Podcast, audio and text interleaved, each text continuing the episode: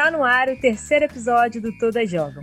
Eu sou Maria Malafaia, formada em jornalismo, trabalhando com futebol há quase seis anos e apaixonada por esporte. E eu sou Fernanda Coimbra, graduada em jornalismo, mestre em gestão do desporto e há nove anos trabalhando com futebol. Hoje a nossa entrevistada é uma das vozes da narração do futebol no Brasil. No currículo, jogos da seleção feminina, masculina, Copa do Mundo, Champions League e Brasileirão. Renata, muito obrigada por aceitar o nosso convite e eu já começo pedindo para você nos contar quem é Renata Silveira. Oi, meninas, muito obrigada. Eu que agradeço esse convite, poder compartilhar um pouco da minha história aqui com vocês e com todo mundo que está acompanhando. Vai ser um prazer, vai ser muito legal. Bom, meu nome é Renata Silveira, eu sou formada em Educação Física, pós-graduada em Jornalismo Esportivo e Negócios do Esporte. Eu comecei na área do jornalismo assim que eu estava cursando essa pós. E aí eu comecei a trabalhar numa rádio, não falava apenas de esporte, trazia notícias do dia também. É, na verdade, o esporte está na minha vida assim desde a infância, né? Meu pai sempre levou eu, minha irmã ao estádio, então eu sempre fui apaixonada por futebol. Eu optei pela educação física muito pelo amor aos esportes, não só ao futebol, e depois o jornalismo esportivo, porque o meu sonho sempre foi trabalhar na televisão. E aí, em 2014, terminando a pós, apareceu o um concurso chamado Garota da Voz, promovido pela Rádio Globo, onde eles gostariam, né, desejariam, o intuito era achar uma mulher que narrasse jogo de futebol. E eu lembro que até foram os meus amigos que vieram falar comigo sobre esse projeto. Né? Olha que legal, a Rádio Globo está procurando uma narradora, tem uma voz legal, você está estudando jornalismo esportivo, vai lá fazer o concurso. Eu falei, não, gente, nada a ver, narrar jogo de futebol, nunca imaginei fazer isso, que loucura e tal, ainda mais em rádio, né? Tem que falar super rápido. Não, não é para mim. E aí outras pessoas vieram falar comigo sobre o concurso. Eu sempre escutei Rádio Globo, então às vezes estava indo no carro, no trabalho e tal. Aí aparecia lá, garota da voz, mande seu áudio da seleção brasileira, não sei o que. Cara, quer saber? Eu vou me inscrever nesse concurso. É, pode ser uma boa, porque é a Rádio Globo, né, um grande veículo. Se não der certo a narração, pode dar certo para uma outra coisa. Eu estou estudando jornalismo esportivo, estou vendo como é difícil é, entrar nesse meio, principalmente através de estágio, né? É, eu que não sou formada em jornalismo, geralmente a galera começa na graduação, então é realmente é um meio muito difícil para entrar. Então pode ser que nesse concurso, né, as coisas comecem a dar certo. E aí eu gravei um gol do Ronaldo Fenômeno na Copa, no final da Copa contra a Alemanha em 2002. E aí gravei super assim, sabe, sem experiência nenhuma, sem saber o certo, e uma semana depois eu tive a surpresa, né? Eles entraram em contato comigo para avisar que eu teria sido, eu tinha sido, né, uma das selecionadas para participar do concurso. Foram 80 inscritas na época, em 2014. Eles selecionaram 20. A gente estava na Rádio Globo toda segunda-feira, eu acho que foi mais ou menos um mês, um mês e pouco, assim, de processo seletivo.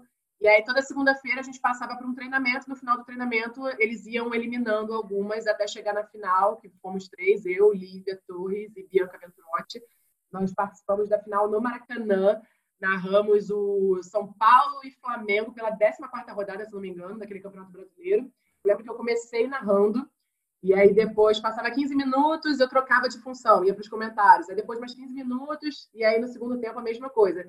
E foi 2 a 0 São Paulo aquele jogo, e eu não narrei nenhum dos dois gols, porque quando os gols saíram, eu não Nossa. estava na função narradora. Eu falei, ah, eu não vou ganhar esse concurso, eu não narrei o, o gol, né? Que era tipo o principal. Não vai dar certo e tal, enfim.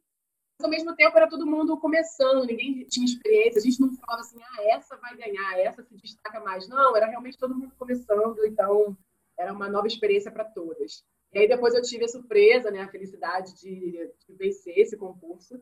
E aí o prêmio foi narrar um jogo daquela Copa do Mundo. Eu narrei Uruguai e Costa Rica, foi 3 a 1 Costa Rica, primeira zebra da Copa de 2014.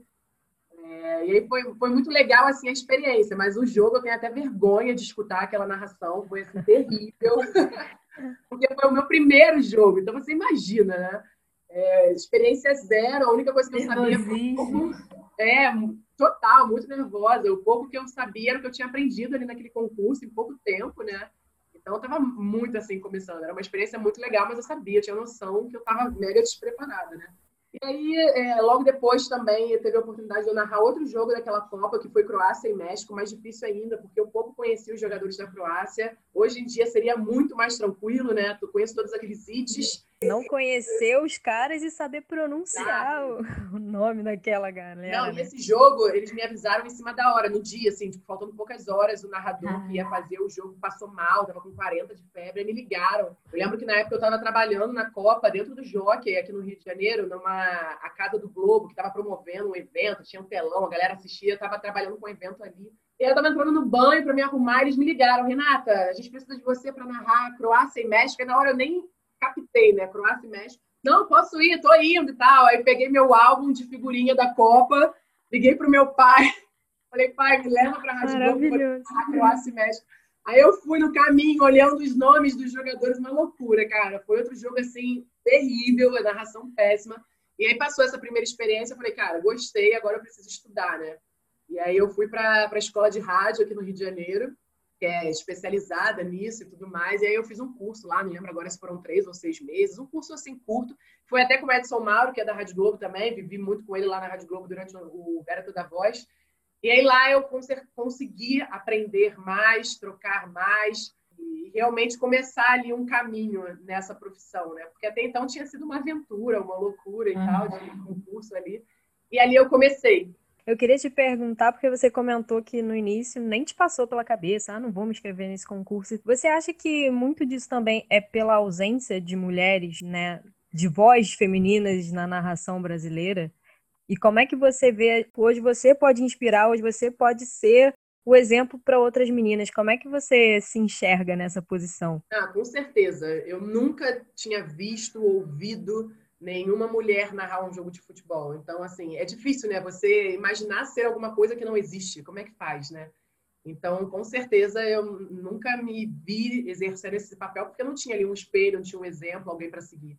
E hoje em dia é muito louco, né? Imaginar que eu sou referência para outras mulheres. E eu acho que é, é muito gratificante isso e é, é, a grande é a grande missão, né? Ah, não, não, é salário, não são os jogos que a gente faz, é você poder ser referência para alguém lá na frente, ser espelho, isso realmente assim não tem preço. É a, é a coisa mais linda da profissão, eu acho que é, que é isso. E depois que você fez o curso, é, teve ao Bom, teve o Narra Quem Sabe, né, que foi da Fox, que eu acho que foi talvez o grande boom, digamos assim, né, narrar uma Copa do Mundo na TV, né? E toda a repercussão que teve, se não me engano, na mesma altura você narrou a Copa América feminina, que ninguém estava transmitindo e você, e você narrou para a CBF TV. É, depois do, do curso que você fez, qual foi a sequência até o Narra Quem Sabe? E como que foi essa vida pós Narra Quem Sabe, né? Não, você não foi a única que continuou narrando, né? Hoje em dia a gente já tem mais mulheres narrando, apesar de ter só dois anos do, do programa. E como que você sente que, que isso tudo gerou para a narração desportiva no Brasil? Cara, então aí minha vida mudou completamente, porque eu terminei a pós, e aí só contando uma história rapidinho, a última matéria da pós foi empreendedorismo. E aí eu lembro até hoje o professor entrando na sala e falando, olha, matéria final da pós, vocês vão ter que eh, escrever, é, abrir uma empresa. Ele até brincou na época, cuidado que tem gente que do papel vira realidade, tal, não sei o quê. E aí, na hora, me acendeu a ideia da academia de dança. Eu danço desde os três anos, comecei a trabalhar com dança aos 15 anos, trabalho com dança até hoje também, consigo conciliar com o futebol. E não deu outra. Por conta da pós em jornalismo esportivo, eu abri a minha academia de dança. Isso é muito louco, assim. E aí eu tava, cara, eu tava começando, né, com o jornalismo esportivo, a narração dando certo, passou o processo da Rádio Globo, fui para a escola de rádio, e aí eu abri a academia de dança. E aí eu tive que decidir, né? Cara, agora eu preciso focar 100% em uma coisa, porque senão não vai dar certo nada. Se eu tentar abraçar o mundo e fazer tudo ao mesmo tempo, não vai dar certo. E eu falei, cara, vou focar na, na, na academia de dança, preciso estar na empresa 100%, preciso me dedicar 100%, mas não vou esquecer o jornalismo esportivo. Vou deixar de lado um pouco durante um tempo, e aí, quem sabe, daqui, daqui a alguns anos eu consiga conciliar. E aí a academia nasceu em 2015, a gente foi aumentando a equipe, se consolidando no mercado, a gente está com quase seis anos. É, já é uma empresa, graças a Deus, assim, bem solidificada no mercado da dança. E em 2018 apareceu Narra Quem Sabe, como você Fê, falou. Então eu fiquei 2015, 2016, 2017 sem trabalhar com jornalismo esportivo. tive até algumas, alguns convites para fazer teste, alguma coisa, e eu falava não, porque eu tinha muita certeza que eu precisava me dedicar àquilo, senão não ia dar certo. E assim, foi a melhor escolha que eu fiz. E aí, em 2018, não só a Fox, né, mas também o Esporte Interativo, não sei se vocês ouviram, o Esporte Sim. Interativo na, na, lançou também a narradora Leis. E aí eu vi os dois projetos, eu falei, cara, que oportunidade incrível, televisão, é, Fox Sports era a Copa do Mundo, narradora Leis era a Champions League, narrar diretamente do Santiago Bernabéu e para a Europa, nunca fui. Falei, cara, que legal, vou me inscrever nos dois. Aí me inscrevi nos dois concursos, passei para os dois e depois descobri que só podia participar de um, porque os dois aconteciam na mesma época. Eu falei, caraca, mais uma decisão difícil agora escolher se eu vou para a Fox ou se eu vou para o esporte interativo. E aí eu estudei bem as duas propostas, vi exatamente como ia ser. Realmente ir para a Europa era uma coisa que me chamava muita atenção. Narrar um jogo direto do Santiago Bernabéu era uma loucura, assim, imensurável. Mas no Fox Sports, a Vanessa Rich estava à frente do projeto. E isso para mim assim pesou demais, fez muita diferença, porque eu sempre quis conhecer a Vanessa, ela sempre foi uma grande inspiração e eu, eu, sempre quis fazer os cursos dela, mas não tinha grana para pagar. E eu falei, cara, pode ser uma ótima oportunidade de estar com ela, de isso já, já seria válido, sabe? Se fosse dar certo ou não, estar com a Vanessa já seria o grande prêmio. E aí foi muito mais que isso, né? Eu me inscrevi, e aí comparando ao concurso de 2014, que foram 80 inscritas, na quem sabe foram 300 inscritas, inclusive a Vanessa conta que teve até um homem que se inscreveu também. E aí eu fui uma das seis selecionadas. E aí, cara, foi, eu acho que melhor que qualquer faculdade, não sei. A gente, a gente teve lá dentro, foi realmente, eles prepararam a gente para narrar uma Copa do Mundo. Então a gente, faz, a gente fez teste de ponto. Sei lá, a gente estava narrando um jogo do Flamengo, pegava jogos antigos, né? Final da, da Sul-Americana, Flamengo Independiente. Aí tava lá narrando, aí, aí o ponto chegava com alguma informação de confusão do lado de fora do Maracanã. Então, como você lidar com a informação chegando ao mesmo tempo, você está narrando, você tem que informar o telespectador. Uma loucura, cara. Hoje em dia, sério, sem esse teste de ponto lá no início, a gente não seria nada, porque realmente o ponto fala o tempo todo e se a gente não tivesse essa preparação. Então, a gente teve teste de ponto, a gente foi na CBF, a Vanessa mostrou pra gente lá o Museu do Futebol, e aí, às vésperas da Copa, a gente teve uma palestra com o Edu Gaspar dentro da CBF, e uma surpresa, né? Porque a Vanessa foi mostrando para a gente, né, todos os departamentos, como é que funciona lá dentro e tal. Ela, ah, agora a gente vai entrar aqui nessa sala. Aí quando a gente entrou, tava o Tite lá dentro, né? e aí foi muito legal, a gente bateu um papo rápido, assim, com ele às vésperas da Copa. É, a gente foi no Allianz Parque também, a Fox estava fazendo transmissão de Palmeiras e Aliança Lima pela Libertadores de 2018, e aí a gente na cabine do lado que estava vaga, eles conseguiram um espaço ali para a gente treinar e praticar. Então a gente ficou se revezando. Então, realmente, assim, a gente praticou, a gente treinou e a gente não foi exposta assim de primeiro, ó. Então, essas seis aqui, vai lá e narra e pronto, e faz. Não, eles tiveram todo o cuidado de preparar a gente, de fazer muitos testes. A gente narrava e depois a gente sentava com o João Guilherme, com o Nivaldo Prieto, para eles ouvirem a nossa narração e dar uns toques, umas dicas. Ó, oh, faz mais isso, faz menos aquilo. Então, foi muito legal. A gente teve a oportunidade de trocar muito com a galera da casa, né, com a galera da Fox, e aprender demais. E aí depois eles anunciaram, né, que dessas seis, três ficariam. E aí a gente narrou vários jogos, uma coisa que a gente não sabia, né, se a gente ia ser escalada para narrar um jogo, dois jogos. Mas não, todo dia, né, por exemplo, nós éramos três. A Isabelle narrou quinta, o jogo da Rússia, Aí a Manu narrou sexta, não vou lembrar qual foi a seleção, e eu narrei no sábado da Argentina. E a gente ia se revezando, sabe? Domingo narra uma, segunda outra, terça outra, e aí por aí vai. Uhum. E depois eu fui escalada para narrar os Jogos do Brasil. Infelizmente, tive que narrar Brasil e Bélgica, né? Peguei Brasil e México, depois narrei Brasil e Bélgica, narrei a eliminação. Putz, e agora? Não vou narrar mais nada dessa Copa. Aí depois fui escalada para narrar final, narrei Croácia e França. Foi fantástico ao lado do Pinho, da Vanessa Risto, do Emerson, foi muito bacana. E aí depois acabou todo esse processo seletivo, passou um mês, a Fox me contratou.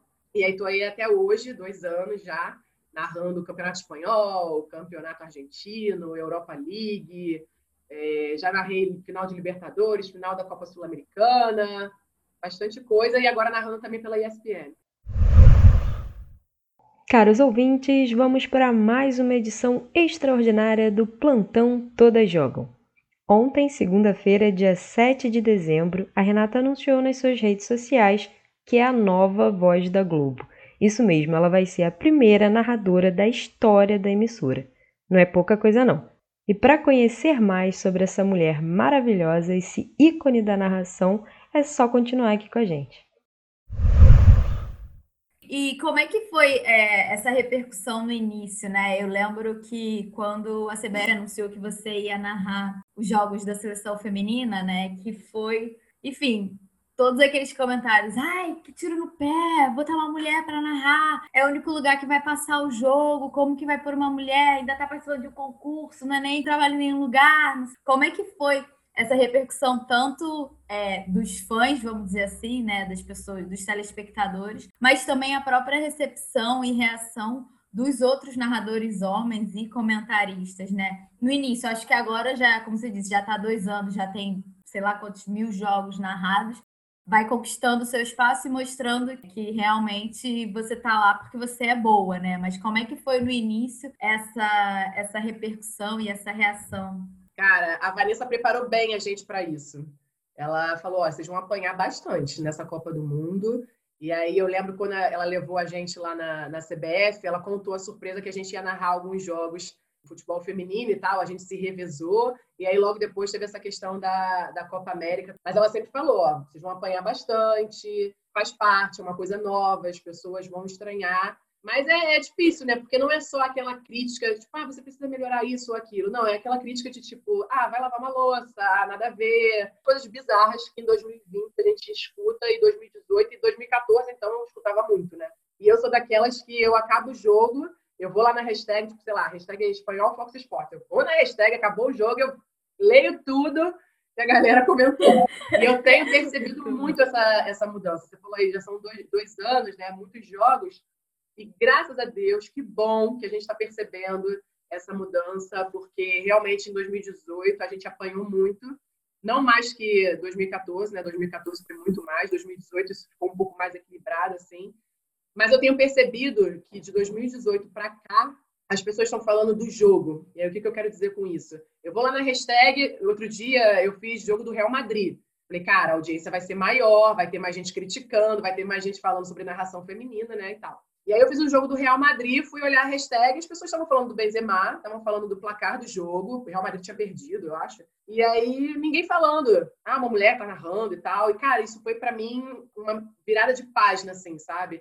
Então, é, é exatamente isso que está acontecendo. Claro que a gente gosta de receber elogio, quem não gosta, né? De tipo, cara, que maneira essa mulher narrando futebol, olha só e tal. Mas a, verdade é que a gente quer que as pessoas ajam naturalmente. E a narração, a gente fala, né? Não é o protagonista da, de um jogo. O protagonista é o futebol, é o jogo, são os jogadores, é o placar. A gente está ali só para dar uma emoção a mais àquela partida de futebol. Então a gente quer abrir a hashtag lá e olhar as pessoas falando do Benzema, falando do golaço, e não de tipo, caraca, nada a ver essa mulher narrando o jogo e tal, Enfim, a gente sabe que é muito, muito diferente ainda, né? Até hoje eu vou na hashtag, caraca, mulher narra futebol. Até hoje tem um, uma pessoa que nunca ouviu.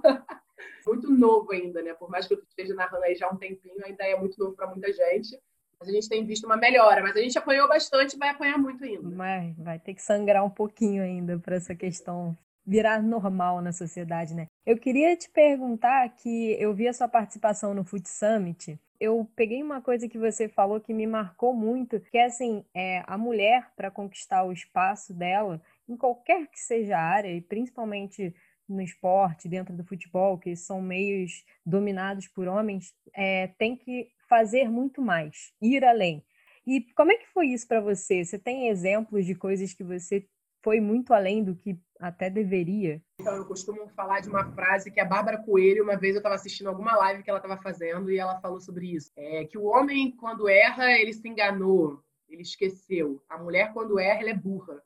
Então, é exatamente isso. A gente não tem tempo para errar. É, a gente precisa estudar mais, a gente precisa se dedicar mais, a gente precisa estar mais preparada porque se a pessoa liga a televisão e eu estou apresentando algum programa, eu estou comentando algum jogo, eu estou narrando algum jogo, a pessoa vai duvidar do seu potencial só pelo fato de você ser mulher. Né? Então, é, você tem que estudar, vai estudar dobrado. Você tem que se dedicar, suar, vai suar dobrado, porque não é fácil. E eu tenho feito sempre isso, tento me dedicar sempre o máximo. Televisão é difícil, porque é tudo muito para ontem, né? Escala e tudo mais, é pouco tempo para estudar, para se preparar tem aquela questão do ao vivo, né? De, de você, enfim, ter que lidar com algum tipo de situação, mas no geral assim eu, eu, eu, tenho um saldo assim positivo das minhas participações não só como narradora. Desde dezembro para cá eu comecei a participar também do Bom Dia Fox e aí eu comecei como comentarista. Eu falei nossa eu acho que é, das funções é a mais difícil né? Porque você vai colocar ali a sua opinião e torcedor é aquilo né paixão vai ter 50% discordando de você e é, e é difícil e aí nessa pandemia eu comecei a apresentar um programa direto de casa que foi uma experiência muito nova, muito legal. Infelizmente, o programa saiu do ar por conta dessa fusão da ESPN com Fox Sports. Estamos, estamos com algumas modificações na grade, né, na programação. Mas foram, foram experiências muito legais, mas sempre com essa consciência. Ainda tem o fato da gente ter que estar maquiada, arrumada, né? Infelizmente tem isso. O homem ele pode estar de qualquer jeito que está tudo certo. A mulher ela precisa estar impecável, porque senão você não tem o seu espaço. Então ainda tem essa questão, né? É, de você estar visualmente ok para ter ali o seu espaço, além do conteúdo. Então, é muita coisa, né? É, é muita coisa. É muita coisa. E Renata, vem cá, você já contou várias histórias para gente do seu percurso na narração no futebol no Brasil. E conta para a gente agora um momento que você é, é um momento que a gente chama sou mais eu, né? O momento que você teve que provar para que, que você veio, ou tipo, bater o pé por alguma coisa que você acreditava, enfim, alguma história assim dentro do futebol, ou enfim, na, na sua academia de dança, por exemplo? É, eu acho que dentro do jornalismo esportivo, todos, né? Todos os momentos a gente precisa estar ali se provando. É, mas eu acho que a, a, sua pergunta é mais aquele, tipo, quando bate um orgulho, né? Você fez o trabalho, caraca, mandei bem. É, há pouco tempo eu tive a oportunidade, com essa fusão Fox Sports e ESPN, eles transmitiram a Champions feminina na ESPN. E aí eles acreditaram em mim para narrar os jogos, quartas de final, semifinal e final. E sério, depois daqueles jogos eu saí com essa sensação de tipo, cara, eu consigo, eu dou conta. A gente até se emocionou no final da transmissão, eu e a Mariana Spinelli da ESPN. Acabou o jogo, a gente começou a chorar. E não foi só por aquele jogo da final, né? foi todo o processo, narrar as quartas de final, narrar semifinal, narrar final e narrar futebol feminino, que a gente briga tanto para que tenha mais espaço, mais valorização. Então, acho que envolveu muita coisa para chegar aquele ápice de emoção ali e tipo bater no peito assim, ficar orgulhosa de um trabalho bem feito, até porque é uma nova empresa, né? Por mais que agora tudo seja canais Disney, né? não é mais Fox, não é mais ESPN. Era uma nova experiência. Eu estava trabalhando com pessoas que eu nunca tinha trabalhado antes, falando para um público ESPN que eu nunca tinha falado antes, até então só tinha trabalhado na, na Fox. Então, tudo junto, futebol feminino, Champions League, narração. Eu acho que esse é o que eu gosto, assim, que eu tenho mais orgulho de falar. Assim, você acredita que a gente está no caminho certo? O que, que você acha que ainda dá para fazer para ter mais mulheres ocupando espaços como o seu? Cara, acho que sim. A gente está caminhando. É, é, eu, olho muito o jornalismo esportivo, o espaço da mulher no jornalismo esportivo, como o futebol feminino, né? Eu acho que caminha lado a lado, são passos de formiga ainda. A evolução ela é pequena, mas se está evoluindo já é positivo. A gente podia estar parado no lugar, né? Ou até regredindo, mas não, a gente está evoluindo, a gente está caminhando para frente. E eu acho que a gente precisa de mais oportunidades, né? Porque a gente já provou que tem muita mulher que tem conteúdo, que tem capacidade, que tem competência e a gente precisa de mais portas abertas para que a gente tenha mais mulheres ocupando esses espaços, né? Eu lembro, era uma coisa que a Vanessa até falava lá na Fox na época, te der essa cadeira, senta, assume e vai, sabe? Assume essa posição que te deram, então é abraçar a oportunidade. A gente fala que futebol, é, narração feminina não tem mais volta. A gente já chegou, já está narrando os jogos, não tem como mais voltar atrás, a mulher já chegou aí. Então, acho que é positivo sim, e a gente precisa de mais oportunidades, de mais emissoras acreditando é, no nosso potencial. Só voltando um pouco que você falou que na, é, começou um programa novo, né, durante a quarentena e, e, enfim, não deu sequência. Como que foi conciliar é, ensino à distância do seu filho programas ao vivo e agora já voltaram os jogos, né? Então, narração. Como é que foi conciliar tudo isso e até aquele vídeo maravilhoso de você narrando o Bernardo guardando os brinquedos, que é hilário. Como é que foi esse período aí? Acho que todo mundo teve que tentar não pirar um pouco, né, com tanta coisa acontecendo ao mesmo tempo. E como é que você lidou com isso, né? Ser mãe, escola, trabalho, TV ao vivo, estudar enfim. Cara, esse vídeo do Bernardo, eu não tinha noção do tamanho da projeção que esse vídeo ia chegar. A gente estava ainda no estúdio fazendo um programa ao vivo do estúdio. E é, a gente colocou um, um, acho que ele era um humorista argentino, aí ele narrando a filha preparando o café da manhã. Aí a Lívia estava apresentando o programa e eu estava comentando. Aí a Lívia mostrou o, a narração e tal do argentino e falou: Renata, temos um desafio para você. Você vai ter que narrar alguma coisa em casa e aí trazer para a gente no próximo programa. Cara, eu saí de lá querendo matar a Lívia. Eu falei, cara, que missão, né? Aí eu conversando no grupo da família e uma prima minha me deu a ideia. Ela falou, Ria, cara, aqui eu, eu, eu brinco com o Bento de arrumar os brinquedos e tal. Eu falei, cara, é isso. Obrigada pela ideia. Ela me deu uma ótima ideia. Se você estava em Nárnia esse tempo todo e não sabe do que, que a gente está falando, eu vou deixar aqui o áudio do vídeo. Você deixa a imaginação fluir e divirta-se. Bernardo, que bagunça é essa? Vamos começar agora o jogo da arrumação. De um lado o time dos bonecos, do outro o time dos legos. Escalação: no gol, charada, linha de zaga, super-homem, homem de ferro, Hulk, Capitão América, mais à frente a Viúva Negra, aparece também por ali, o Homem-Aranha, o Mickey, a Minnie, lá na frente o Pato Donald e também o Pluto. Você vai guardando tudo, você vai arrumando essa quarentena, vai deixar qualquer mãe maluca, vai voltar pra escola, não tem mais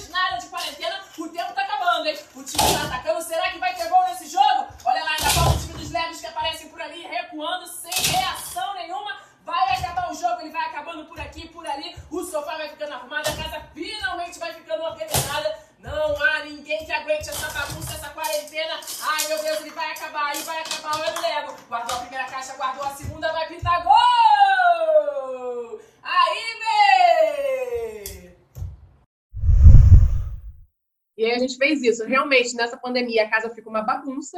Já fica uma bagunça normalmente com criança, né? Agora a criança 24 horas em casa, mais bagunçada ainda. Então, é brinquedo na sala, é brinquedo no quarto. E aí a gente falou, Bê, vamos botar os brinquedos aqui espalhados pela sala e eu vou narrando. Mas, cara, até eu chegar naquela versão pronta, a gente gravou muitas, muitas vezes. Ele já estava cansado, tadinho. Ele não aguentava mais, ele, mamãe, não aguento mais, porque ele ficava correndo o tempo todo. O Leandro, meu marido, numa cadeira, assim, no canto da, do alto, assim, da sala, tentando pegar o melhor ângulo. E aí deu no que deu, todo mundo compartilhando, sei lá quantas mil visualizações o vídeo, mas foi muito legal. Mas essa pandemia é isso. É, acho que até antes da pandemia já era difícil, né? Porque ter essa vida dupla de academia de dança e de narradora já é uma correria. Mas eu sou muito feliz por conseguir fazer os dois, né? De estar conciliando e exercendo essas duas funções. E aí na pandemia no início foi até mais fácil, porque eu tinha que ir para Barra quase todo dia, né? Onde fica a Foz. E aí agora de casa eu ganhava esse tempo, né, de distância, mas tem esse, essa outra questão também de ser professora do Bernardo dentro de casa, né? Então aula online e tal, é, muita correria, muita loucura e aproveitando as madrugadas para estudar quando ele ia dormir. E aí a gente foi conseguindo conciliar tudo, né? O programa que é, eu comecei apresentando em maio teve uns cinco meses, todos os dias, segunda a sexta, ao vivo apresentando o programa, então era final de semana em casa, assistindo os jogos do Campeonato Brasileiro para segunda-feira, tá com conteúdo fresco, estudar tudo e tal. Foi um grande desafio, mas foi uma ótima escola também. E eu digo até que isso é, influenciou na minha narração, porque você estar, você estar ao vivo todo dia falando sobre futebol, mas trazendo mais vocabulário, mais vivência, eu já estava percebendo que a minha narração estava melhorando pelo fato de estar apresentando um programa. Então, acho que é tudo válido, né? Se você puder passar por todas as áreas do jornalismo esportivo, trabalhar em rádio, trabalhar em televisão, trabalhar na redação, é, ser repórter. Eu acho que tudo vai acrescentar para você ser um profissional completo e mais perto assim da excelência. Que a excelência é difícil, né? Mas a gente sempre caminha para chegar nela. Agora, depois de tudo isso que você contou para gente, uma pergunta que a gente faz para todas as nossas entrevistadas é: o que ser mulher te ensinou ao longo da sua vida, ao longo da sua trajetória profissional? É, muita coisa, né? Desde pequena. A minha mãe sempre me ensinou, ó, nunca dependa de homem para nada. É uma frase que ela sempre falou desde que eu, eu, e minha irmã somos pequenininhas, então eu cresci com essa frase na cabeça. o ser... pai falava isso para mim também, para mim e para minha irmã, sempre. Nunca dependa de homem para nada. Nunca esqueça essa frase da minha mãe. E aí a gente cresceu assim, como a gente começou também a trabalhar com 15 anos, né, bem cedo, bem novas, trabalhando com dança. Então a gente foi ali é, criando esse empoderamento mesmo, né? Essa questão de ser mulher, ter que ser mais forte para enfrentar, enfrentar os problemas, os desafios que a vida vai te apresentar ao longo do, do tempo, né? Então, eu acho que é desde que eu escutei essa primeira frase da minha mãe, sei lá quantos anos atrás, que ser mulher me ensinou a ser mais forte, a ser mais firme. E às vezes a gente é firme demais, né? Às vezes é muito durona, mas é, é isso. A vida vai ensinando a gente a, a ser dessa forma, errado ou não. É, é assim que a gente aprende a ser, infelizmente, né? Por conta da sociedade. A gente tem um outro quadrinho também que se chama Rapidinhas que são dicas que as nossas entrevistadas dão, né? Dicas de inspirações, indicação. Pode ser um filme, uma série, um livro, um documentário, uma conta no Instagram, um podcast que você gosta de escutar. Enfim, qualquer coisa que você é, acompanhe, né? E que te, te inspire, que possa inspirar outras mulheres. Então, eu acho que seguir no Instagram essas grandes referências, essas grandes inspirações é o primeiro caminho, né? Porque eu acho que às vezes as pessoas ficam é, pensando que é muito fácil, que você está ali e a sua vida foi sorte, que você né, não batalhou para chegar onde você está. Então, eu tenho muito como inspiração a Vanessa Rich, a Bárbara Coelho. A Fernanda Gentil já foi muita inspiração para mim. É, hoje em dia ela não trabalha mais com futebol, mas lá no início eu fiz alguns cursos com ela, é, é, assisti algumas palestras delas, inclusive, eu tenho que falar um dia isso com a Fernanda Gentil, que eu nunca tive a oportunidade. Eu trabalhava muito com evento, né? E aí eu trabalhei num evento e ela é, ia ser premiada, ela ia receber um prêmio. E aí o que, que eu fiz? Eu peguei o meu currículo, coloquei dentro de um pendrive e falei com a, com a moça lá do evento que eu tinha que entregar o troféu para Fernanda Gentil, porque eu tinha eu tinha que falar com ela de algum jeito. e aí ela pegou a premiação, subiu no palco, pegou a premiação e eu tinha que conduzi-la até o local dela de volta na plateia, né? E aí, nesse caminho de levar ela até a plateia, eu entreguei o pendrive para ela. Falei, olha, esse é meu currículo. Eu tô entrar no meio de jornalismo esportivo e tal, você é uma grande referência. E ela tava assim, cara, que nem essa louca, né? Porque ela tava, ela tava mega feliz ali. Eu, cara, que loucura. Mas eu, eu já tinha assistido uma palestra dela e é, alguém da família dela estava no restaurante e a Glenda Kozlovski estava no restaurante. E aí ligaram para ela: olha, a Glenda está aqui no restaurante. Aí ela pegou o currículo dela, foi lá no restaurante e entregou. Cara, aquela história ficou para mim. Ficou. Foi uma inspiração de tipo, cara, é, faça o máximo para você ter o seu espaço, até essas loucuras, né?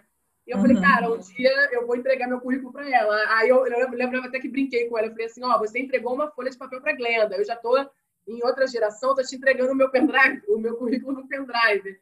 Então, acho que essa, essa história parece boba, mas é, é até uma inspiração mesmo, de tipo, você não ter medo de se arriscar, correr atrás dos seus objetivos e ficar de olho sempre em quem está fazendo um trabalho legal. É, até no meu Instagram eu recebo muita mensagem para a galera fazer TCC, entrevista e tal, e sempre que eu posso, eu tenho tempo, eu, eu, eu me disponibilizo, eu converso e tudo mais. E é engraçado, né? Até hoje a ficha não cai, que as pessoas me mandam mensagem, ah, você é uma grande inspiração, uma referência, quero ser igual a você e tal. Isso é muito louco ainda para mim, né? Mas é, é, é, muito gratificante.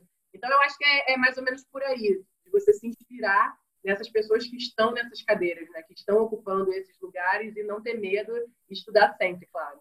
E você falou das suas referências mas você é sim uma referência também, então deixa aí o seu Instagram também para a galera poder te seguir.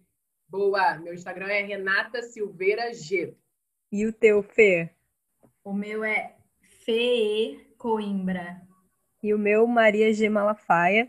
A gente está chegando ao fim, Renata. Mais uma vez, muito obrigada pela participação, por ter topado logo de cara. Tem encaixado aí entre os jogos, entre os estudos, entre as tarefas do Bernardo.